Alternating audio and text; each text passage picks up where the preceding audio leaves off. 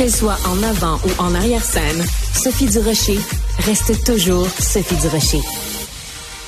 Un cinéaste de 40 ans qui euh, fréquente une jeune comédienne. Bon, ça, ça s'est vu, on ne sait pas combien de fois. Mais si je vous dis que la comédienne a 14 ans, 14 ans, donc non seulement le cinéaste a plus de deux fois son âge, mais en plus, cette comédienne est mineure. Et en plus, une mineure de moins de 16 ans.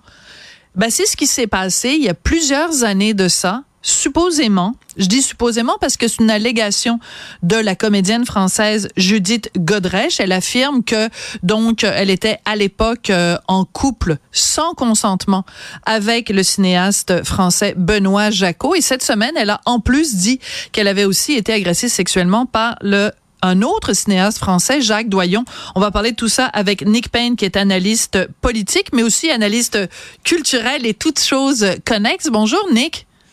Bonjour Sophie. Cette déclaration-là de Judith Godrèche qui est allée hein, devant les autorités, même s'il y a peut-être prescription, elle est quand même allée voir la police pour déposer une plainte contre Benoît Jacot et contre Jacques Doyon. Qu'est-ce que ça nous dit sur l'état actuel du débat justement sur euh, la, le, le post-MeToo?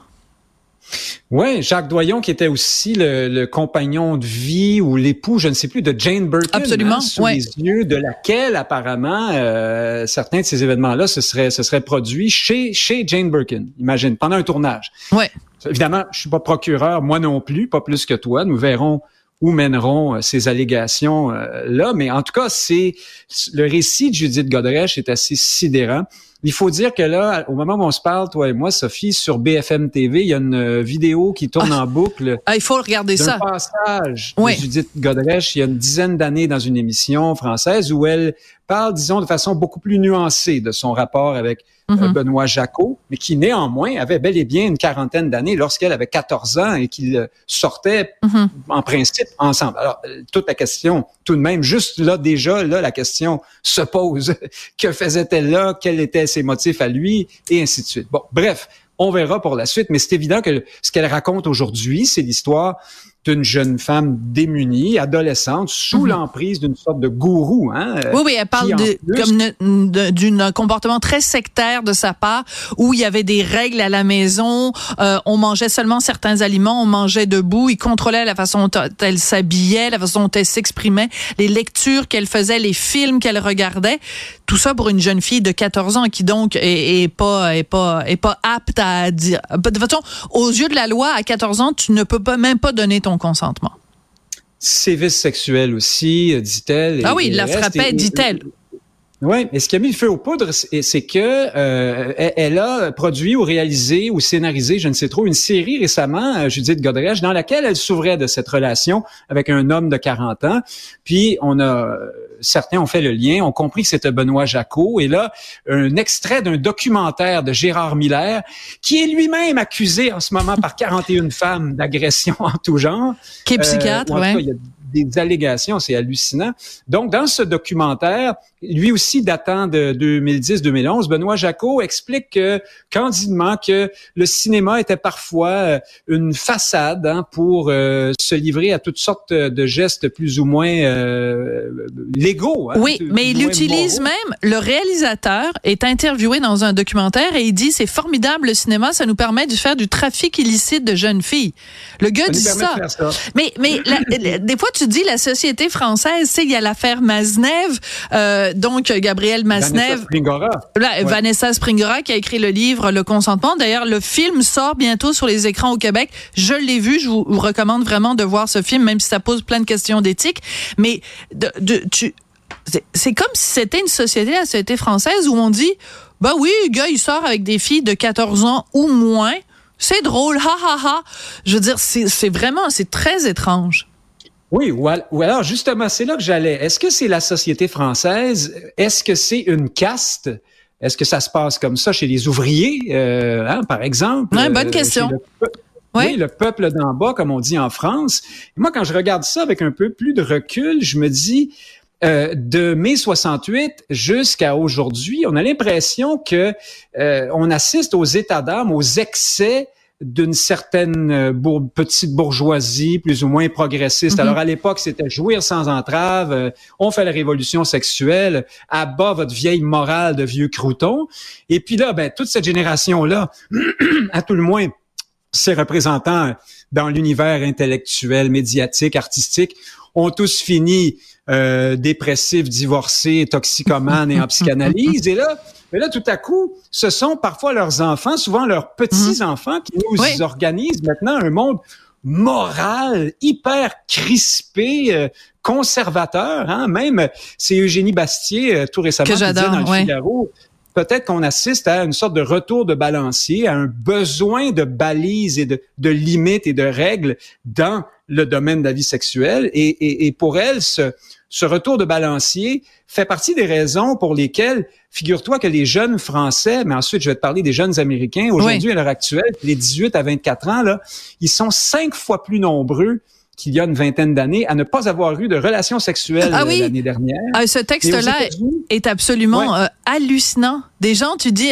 font un sondage et les, tu le demandes aux gens, est-ce que au cours de la dernière année, vous avez eu au moins une relation sexuelle? Et il y a plein de gens qui disent non, mais mon Dieu, ça, ça doit s'assécher ces parties-là? Je sais pas comment. Moi, ça m'est jamais arrivé. Je veux dire, ça fait longtemps. en Californie, 31 euh, des 18 à 30 quelques, 30, même plus que ça. C'est presque 40% en fait.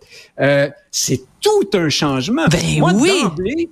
Euh, j'ai pas, je me prononce pas, je ne vois pas comme, je, je sais pas si c'est bien ou si c'est mal que les jeunes d'aujourd'hui soient peut-être un peu revenus de du magasinage à plus finir euh, dans le domaine euh, des relations euh, au sens large entre hommes et femmes, par exemple. Mais ce que d'autres disent, c'est que ce phénomène-là est peut-être aussi le fruit de de MeToo. de, ah ben c'est sûr. Oui, parce que en partie au moins. le néo-féminisme, ouais, on fait de du, de l'amour même et des relations hommes-femmes une question d'emprise, de rapport de domination qui est dans lequel les femmes sont exclusivement les victimes et les hommes, euh, hmm. les, les, bourreaux. Non, c'est un peu, c'est un, peu réducteur du mouvement MeToo, euh, Nick, si je peux me permettre. Hein, oui, mais c'est que, c'est-à-dire qu'en fait, euh, ce que le mouvement MeToo dénonce, ce sont les femmes qui ont été agressées. C'est pas parce que tu dénonces le fait que tu as été agressé que tu dis par le fait même que tout rapport sexuel est un, est un rapport d'agression. C'est juste qu'on alerte nous, nous ce qu'on a fait les femmes. Euh, euh, c'est qu'on a alerté les hommes, mais même s'il y a beaucoup d'hommes aussi qui ont participé au mouvement MeToo en disant moi j'ai été agressé, mais disons que c'est la minorité agressée qui s'est adressée euh, au reste de la de la planète en disant ben on est plus nombreux et nombreuses que vous le pensez à avoir été ah agressés. C'est ça. C'est pas, c'est ah pas. Non, non, je, j'étais pas en train de critiquer ça. Hein. Ça, pour moi, c'est la part lumineuse de MeToo. Euh, moi-même, comme homme, j'ai, j'ai été amené à travers ça à réaliser que pour la femme, même en présence d'un homme bon, euh, qui n'a pas de mauvaises intentions, mmh. c'est très, c'est très intimidant. Ça peut faire peur et c'est à la limite dangereux parfois les, les, les avances ou les comportements de l'homme. Mais il y a toujours une crainte. C'est ça, on a toujours une crainte. Voilà. Moi, je réalisais pas ça. J'avais grandi dans un monde où la femme était mon égale, puis on jouait ce petit jeu-là à deux. Mais en fait, c'est plus mm. compliqué que ça. Donc, je, trouve que c'était bien, c'était utile. Mais évidemment, MeToo arrive dans un contexte idéologique, euh, social plus large, dans lequel tu as aussi des néo-féministes qui expliquent que la galanterie se situe sur le même continuum que la goujaterie, seulement pas au même degré, euh, que euh, l'amour est hétérosexuel en particulier, c'est très important, est vraiment une affaire d'emprise et, hmm. de prise de contrôle qui est exclusivement à l'avantage hein, ouais, l'hétéropatriarcat. Oui, oui, je pense que c'est Camille Paglia qui dit que toute pénétration est, un, est une agression ou quelque chose comme ça, là, enfin, en, gros.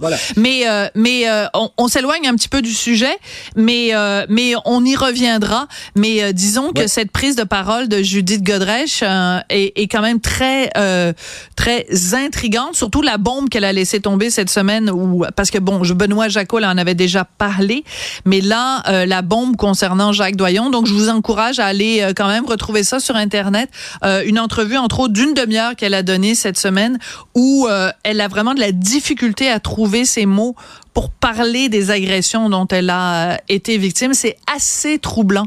Et ça concerne ah donc des supposés grands noms du cinéma, d'auteurs, tu sais, supposément des grands intellectuels du cinéma français. Bien, hein, moi, je, je n'associais pas Judith Godrèche et le geste qu'elle pose aujourd'hui à ce néo-féminisme. Euh, Tout à fait. Moi, mais je pense que les gens... Les gens sont assez intelligents pour avoir compris la nuance. Euh, tu, tu avançais à pas de loup et t'en fais pas. Il y a aucun aucun euh, malentendu possible. Merci beaucoup, Nick. Avec plaisir.